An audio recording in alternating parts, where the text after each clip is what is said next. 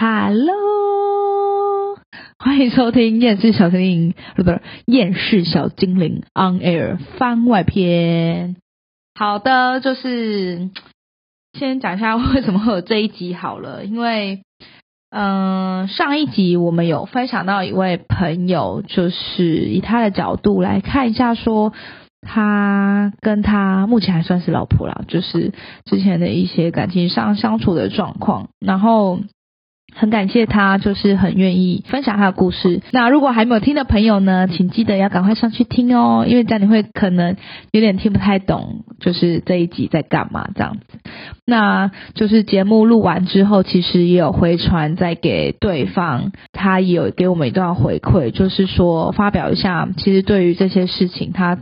自己认为对他而言，他经历了最重要的一些事情。那所以呢，因为难得难得嘛，对，难得有一些呃朋友给我们这样回馈，所以在征求他的同意之下，就是待会呢，我会用他的角度，就是把他所写的一些事情，就是很简短啦，心得会分享出来给大家。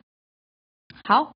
那这位朋友他就说，他觉得在呃婚后跟婚前最大的差别在于独立和共有。如果呢，我们今天都是男女朋友，虽然都是同居，可是呢，很多事情都是独立的，所以在做任何事情决定的角度或思考的角度，都必须是接受随时可能会结束的客观看法。但是婚后呢，是很多东西变成我们是共有的，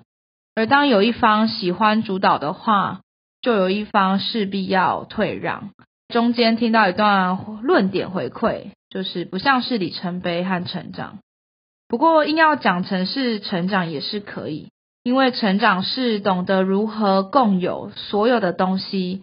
不论是吃、睡、家事、工作等等。那有了实质上和精神上的共有。那每个人都必定有执着的点，那这就是挑战共有的相处艺术。如果过不了的话，就会很容易拜拜。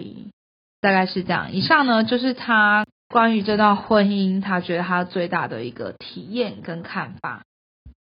好的，以上就是当事人给我们的一些回馈跟心得，然后再次感谢他，就是很大方的，就是可以让我们再分享他的一些心得跟想法。不管你的故事跟他是不是一样，或是有哪些相似或相不同的地方，然后都希望，会不知道哎靠，看这很难讲哎，嗯。我知道很多事情说起来很简单，但是做起来很难。至少在这个彼此的路上，多听别人不同的故事，也许会给我们一些不一样启发。好，那今天的极短片就到这里喽，我们下次再见，拜拜。